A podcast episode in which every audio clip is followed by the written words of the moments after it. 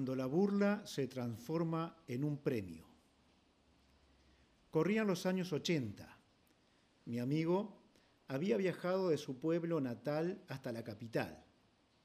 Su deseo era estudiar en el Instituto Bíblico, ya que desde sus 12 años sabía que su futuro era servir a su Dios. Fue en un campamento de niños, escuchando la palabra de Dios, que experimentó el fuerte deseo y la convicción por la palabra de que un día su servicio sería como pastor. Era muy joven aún, debía pasar unas cuantas cosas en su vida para que llegara ese anhelado momento. Venir a Montevideo a estudiar y a trabajar era el medio por el cual su vida se iría acercando a esa meta espiritual. Como cualquier caso, el centro de estudio era una buena oportunidad de mostrar su fe, de hablar de Cristo y también de formar su carácter cristiano. Sus responsabilidades futuras serían mayores que las que Dios estaría ahora usando para madurarlo. Sus demostraciones de cristiano eran muy notorias hubo una historia de la que jamás me he olvidado. Gonzalo se había hecho muy conocido entre los estudiantes, claro. Esto era por ser creyente. En una ocasión, siendo un día como cualquier otro, él se dirigía a sus actividades diarias de los estudios. Ese día, cuando él entraba al edificio, los jóvenes compañeros le hicieron una sorpresa un cortejo de bienvenida. Era una fila a cada lado y Gonzalo debió caminar en medio de ellos, como si se tratara de la llegada de un líder, la bienvenida a un famoso terrenal.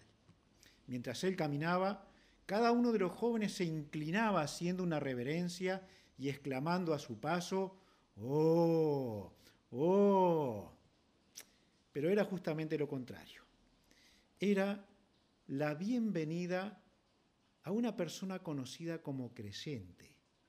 Era una burla, era una broma a alguien que era diferente, pero que no se avergonzó de sus valores bíblicos, no se avergonzó de su Salvador. Él me dijo, no sabéis la felicidad que sentí. Se burlaban de mí por Cristo Mientras caminaba en medio de ellos y los miraba cómo se reían y se burlaban, el gozo inmenso que había en mi alma. Pasar por esto por amor a Jesús. Esto me recuerda a las palabras del Salvador. Si alguno quiere ser mi discípulo, tome su cruz cada día y sígame.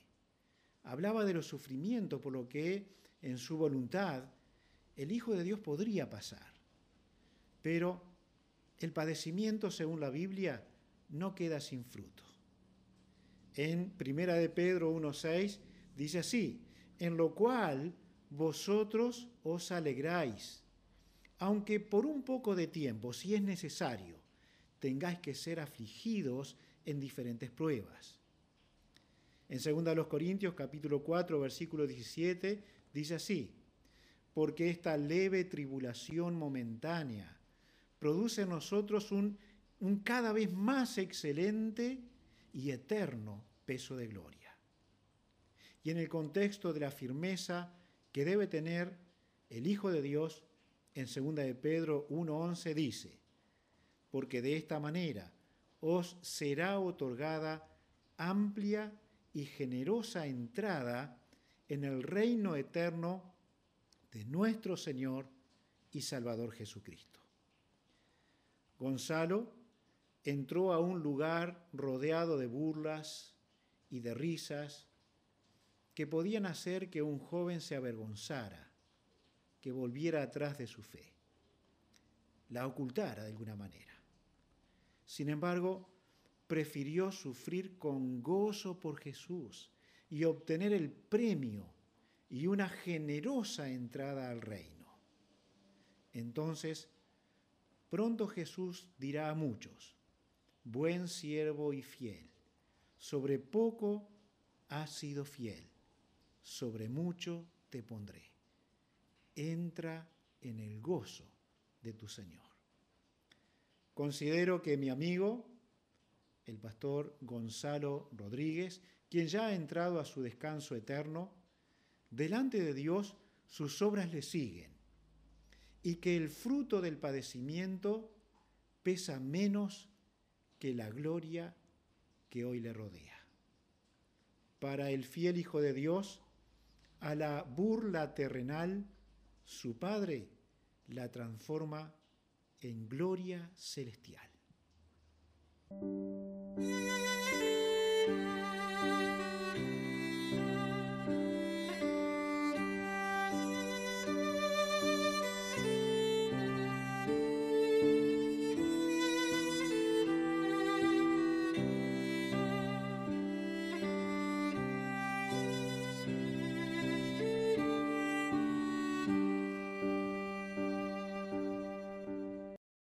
No es tan difícil ver a Dios en todos lados. El aprecio por las pequeñas cosas tal vez sea la mayor dificultad del hombre para reconocer a Dios.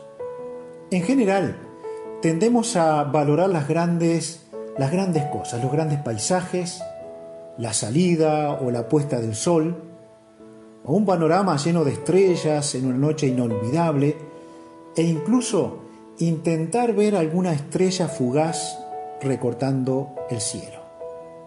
Claro, es cierto, allí también podemos apreciar la mano de Dios y su poder y su control.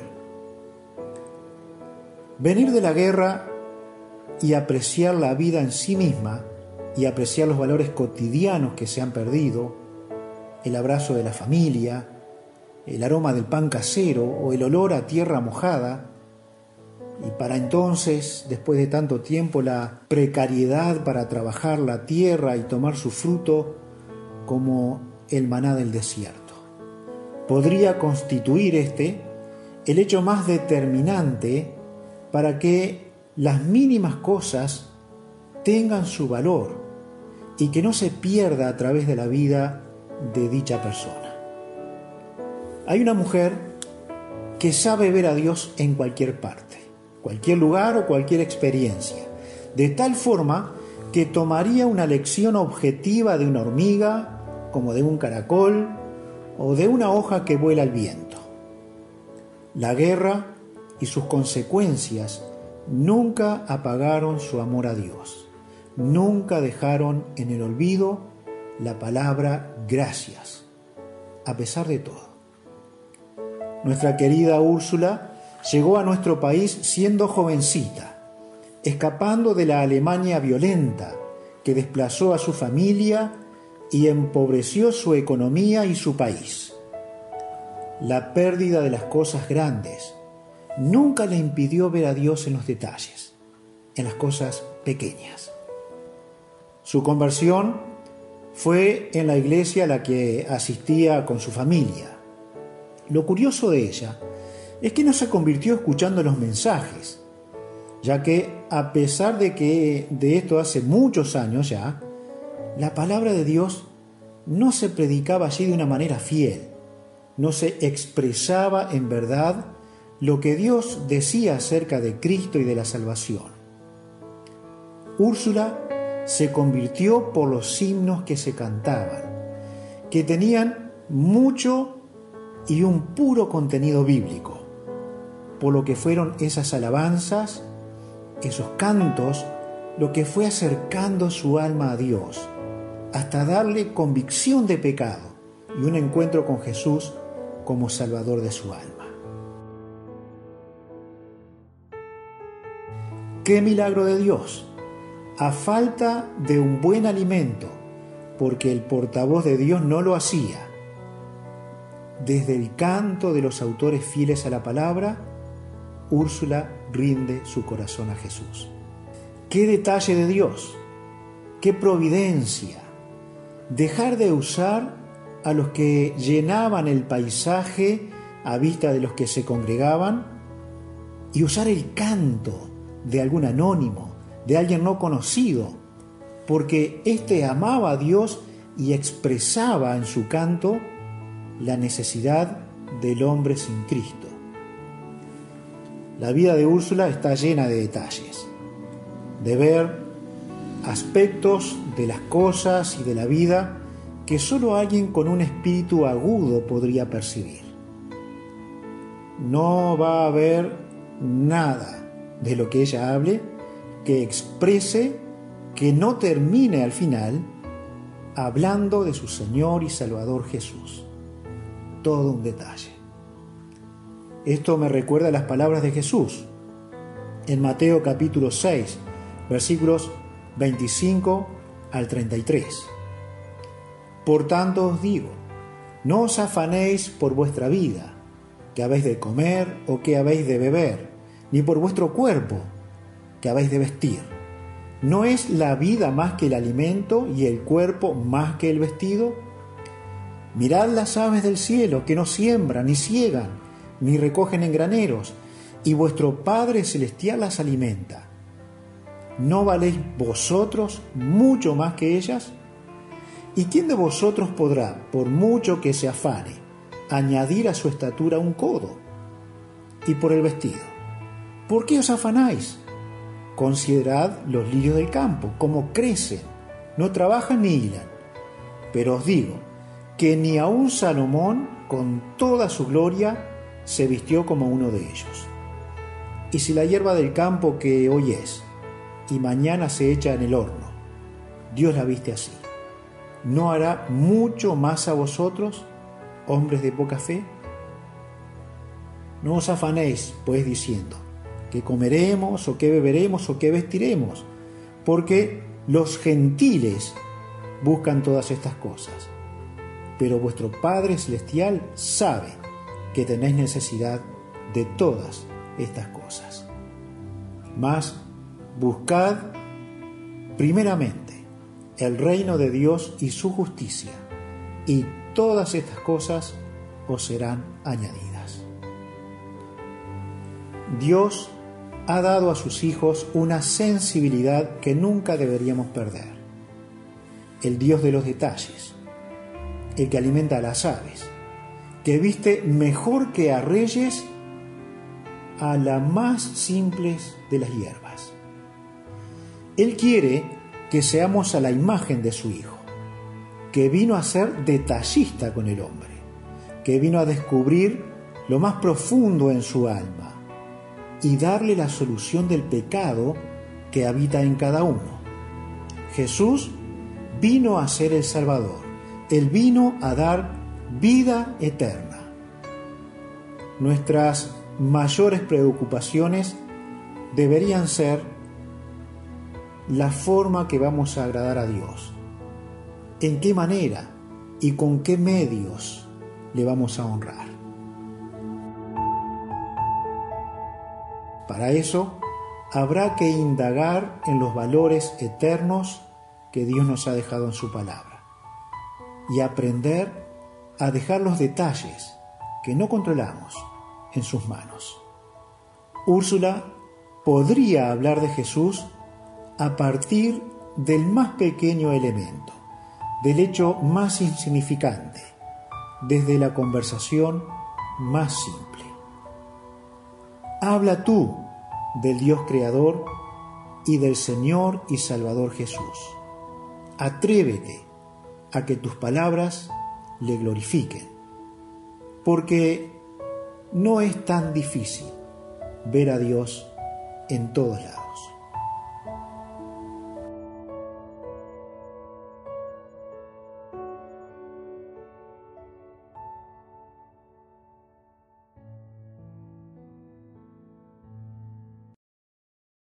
Cuando decido Paraguay y Dios dice Uruguay.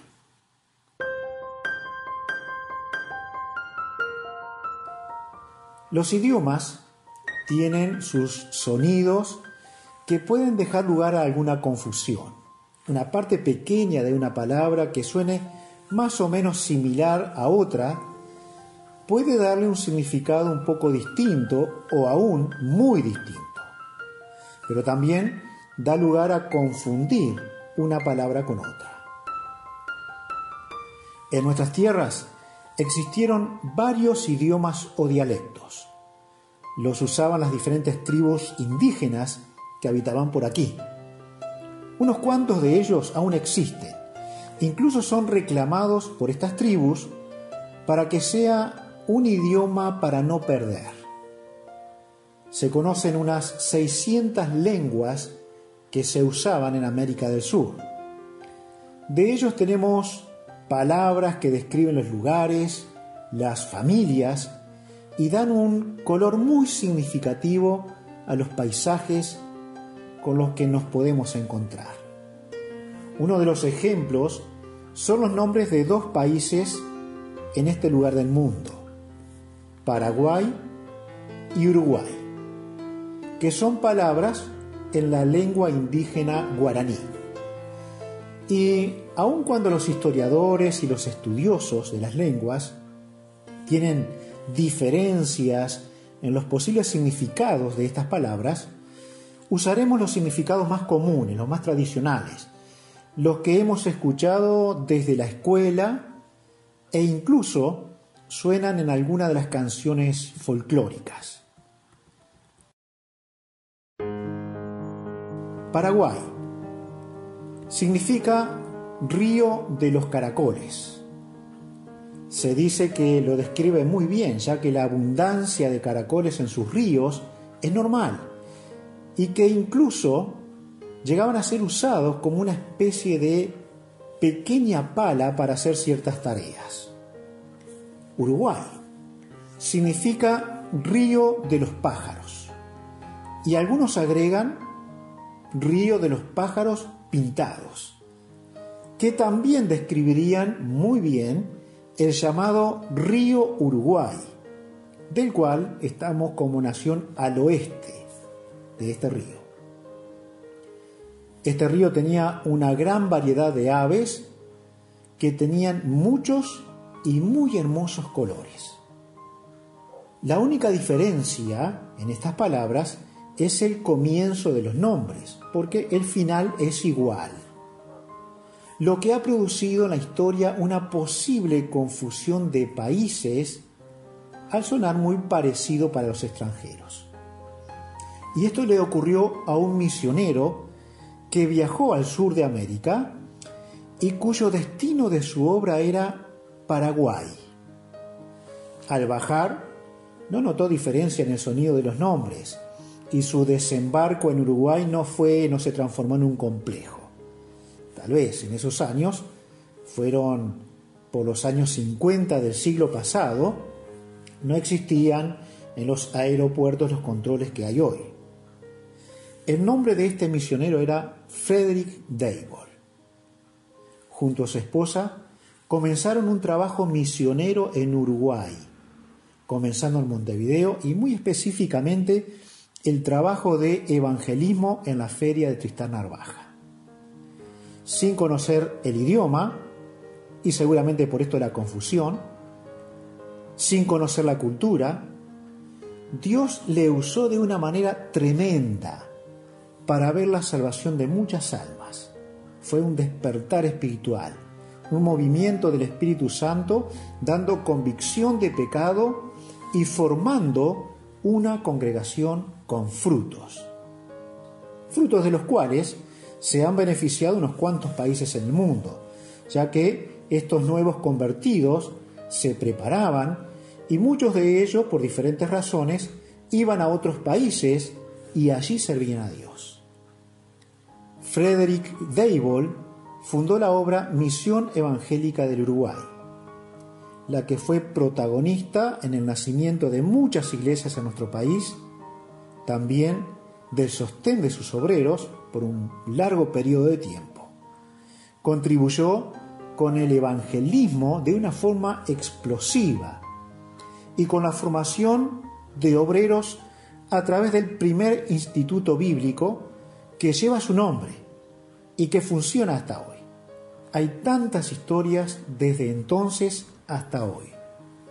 Nombres de aquellos que fueron pioneros, cuyo trabajo y salario nada tenía que ver con el que se percibe hoy.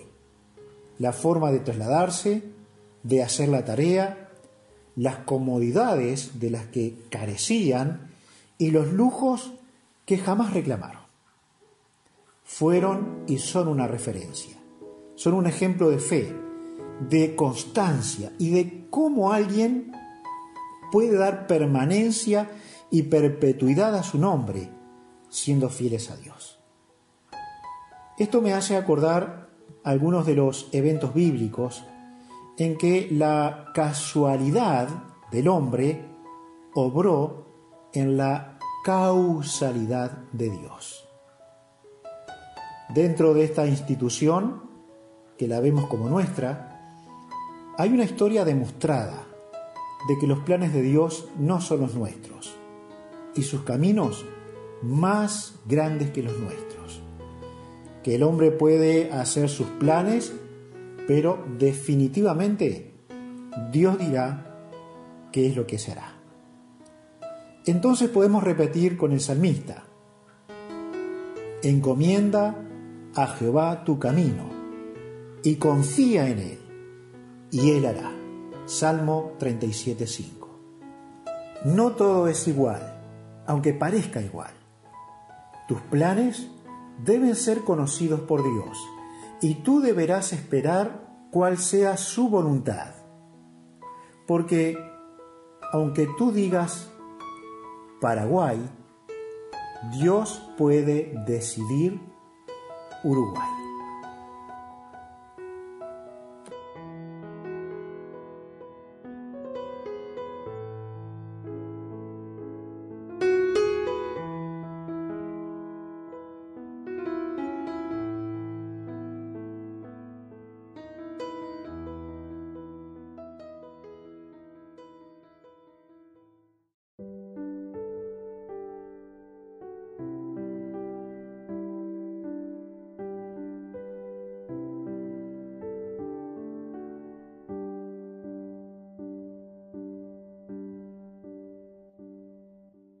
Cuando jugar a la iglesia no se condena.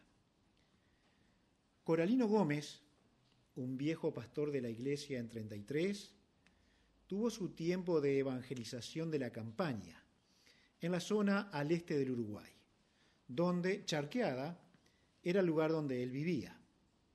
En camino a Charqueada se veían casas distantes las unas de las otras, eran zonas rurales, donde especialmente se siembra arroz, ya que las tierras son buenas para este cereal.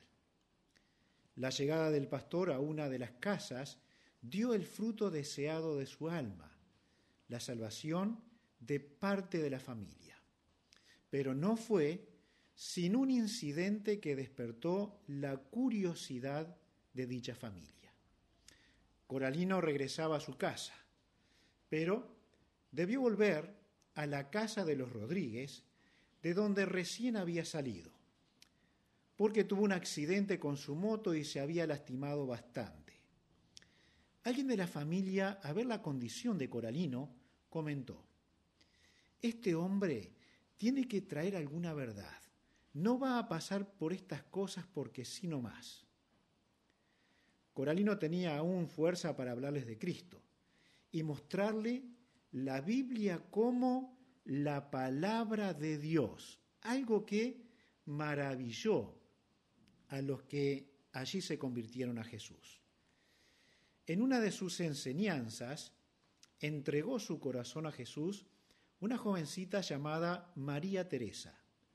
Su conversión fue tan genuina y entusiasta que allí mismo le entregó toda su vida al Salvador. La familia asistía a escuchar la palabra de Dios cuando podían, encharqueada. De lo que ellos aprendían allí y algún material provisto por el pastor, los más chicos de la casa comenzaron a hacer algo muy particular e ilustrativo.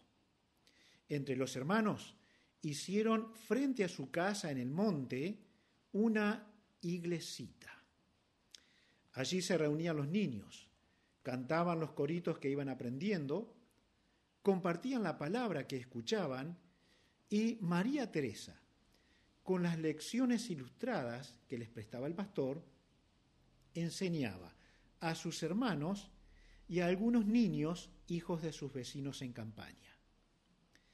Era ese su tiempo de congregarse a tan corta edad. Así, dice María Teresa, jugábamos a la iglesia.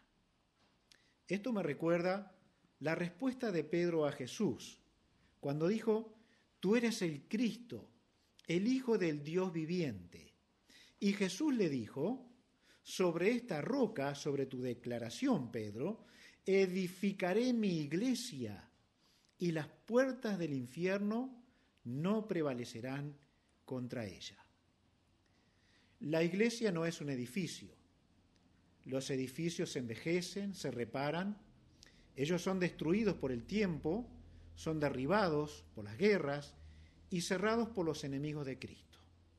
Sin embargo, la iglesia de Jesús, la que Él edificó, las puertas del infierno no podrán contra ella.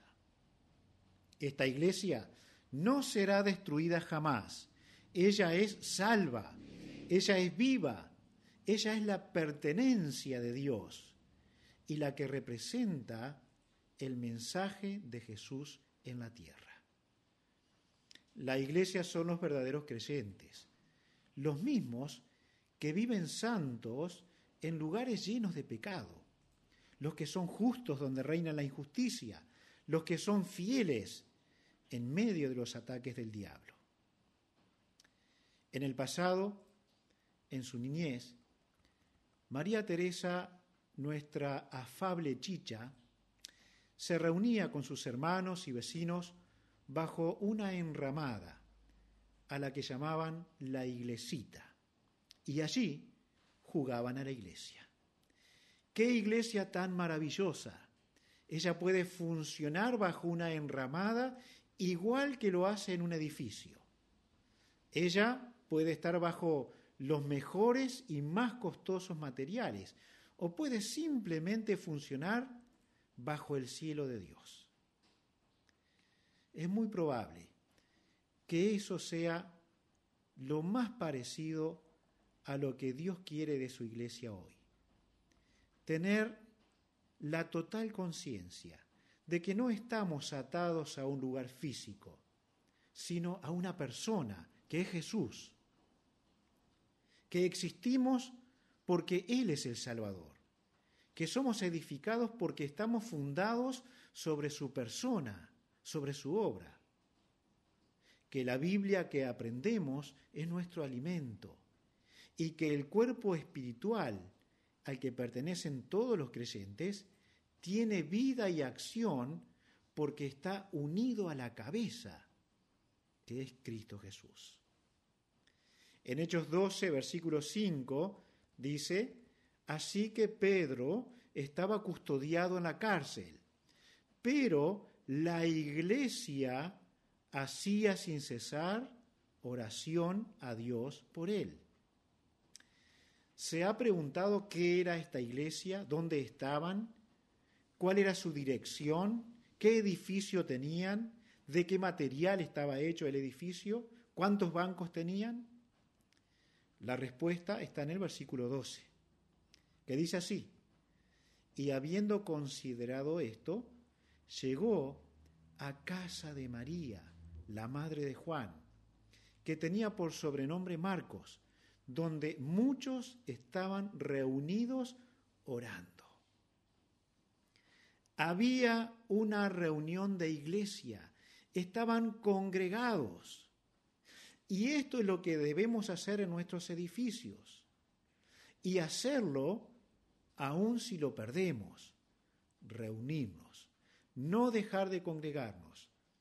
Pero debemos entender que si Dios no está allí, si Jesús no está allí, si el Espíritu Santo no es escuchado en la palabra de Dios allí, lejos estará cualquier lugar de ser iglesia.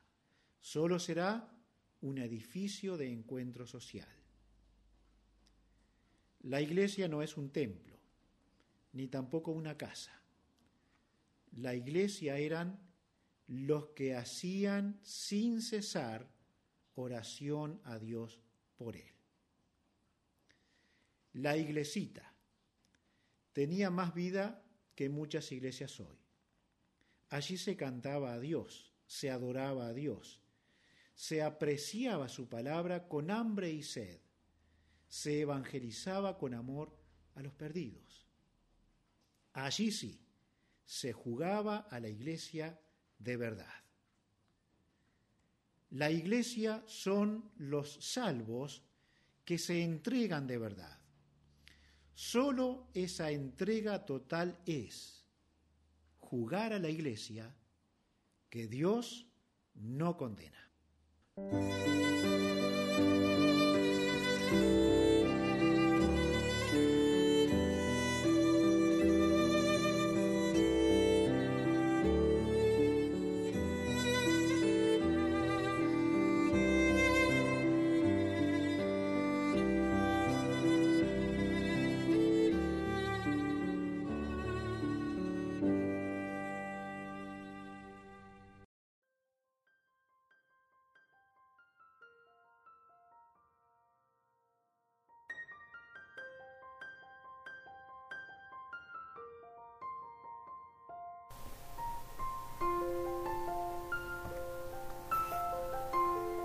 No le hagan caso, es un pobre desgraciado.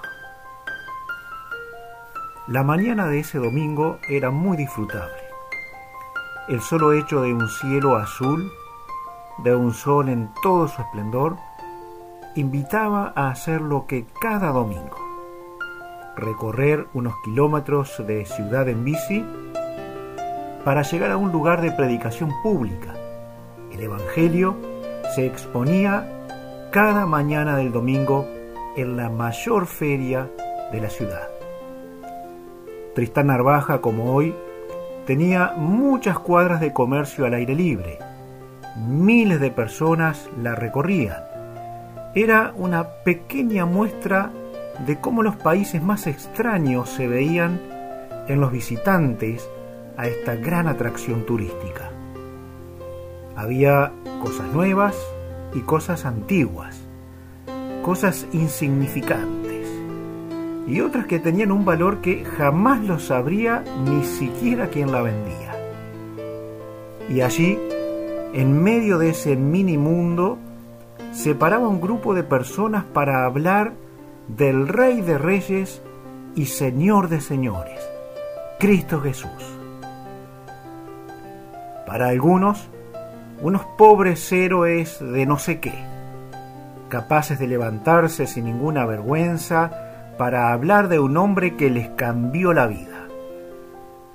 Para otros, verdaderos valientes, seguidores de Jesús, eran un puñadito de ovejas de Dios prontas para ir al matadero. Ese domingo, un hombre muy violento con sus palabras alzaba su voz contra el evangelista, quien era el responsable del tiempo de predicación allí en la feria. Gritaba muy fuerte. Reclamaba una parte del lugar que pertenecía a nuestra misión, ya que se pagaban los impuestos por muchos años y este señor se lo había adueñado. El evangelista tenía un espíritu muy fuerte no era de bajar los brazos fácilmente. Él era Élido Figuerón. Había tenido muchas batallas, y esta era una más. Los más jóvenes esperábamos, observábamos y pensando qué reacción tendría él. Cuando Chelo Figuerón subió sobre un cajón de cada domingo para predicar el Evangelio, este hombre gritó más y más fuerte. Quería dejar en evidencia que se había cometido una gran injusticia contra él. Así que, mientras Chelo hablaba de Cristo, usando un micrófono y dos viejos parlantes, el enojado vecino le gritaba con una dura insistencia, Devolveme el puesto, devolveme el puesto. Había una gran tensión. La gente comenzó a agolparse para ver qué era lo que estaba sucediendo. Y era la acusación a un hombre que parecía pacífico, que estaba hablando de Dios con toda libertad. Así que las personas fueron atraídas más y más. Chelo seguramente predicó al mayor grupo de almas a la vez en toda la historia de la feria. Los insultos y los reclamos no acababan. Y Chelo decía a la multitud, no le hagan caso, no le hagan caso, es un pobre desgraciado, no tiene a Dios y mientras invitaba a tantas personas a recibir la salvación que solo Jesús puede dar. Este evento me recuerda a los consejos del apóstol Pedro, quien, a modo de un padre tierno, les decía a los creyentes que el sufrimiento y la oposición están en el camino del creyente en Primera de Pedro, capítulo 4, versículo 12, dice, Amados, no os sorprendáis del fuego de prueba que os ha sobrevenido, como si alguna cosa extraña os aconteciese, sino gozaos, por cuanto sois participantes de los padecimientos de Cristo, para que también en la revelación de su gloria os gocéis con gran alegría. Y si sois vituperados por el nombre de Cristo, sois bienaventurados, porque el glorioso Espíritu de Dios reposa sobre vosotros. Ciertamente, de parte de ellos Él es blasfemado, pero por vosotros es glorificado. Así que, ninguno de vosotros padezca como homicida o ladrón o malhechor, o por entremeterse en lo ajeno. Pero, si alguno padece como cristiano, no se avergüence, sino glorifique a Dios por ello. Este consejo de el apóstol Pedro tiene un sentido de mantenerse firme, fiel. No importa lo que el mundo diga, de lo que grite o de lo que te acuse. Al igual que un viejo hombre de batallas como Chelo Figuerón, los creyentes debemos buscar su ejemplo y soportar la prueba, con la sola defensa de una vida irreprensible y la prédica de la verdad. Verdad la cual contrasta con la mentira, con la acusación injusta y el reclamo violento de aquellos a quienes un día la justicia del cielo va a destruir sin duda. Dios será defensa eterna de todos los suyos que sufren aquí en el mundo. Por lo que todo hijo de Dios, todo aquel que camine en integridad en este mundo, podrá decirse a sí mismo mientras va sufriendo y padeciendo de los injustos. No le hagas caso. Es un pobre desgraciado no tiene a Dios.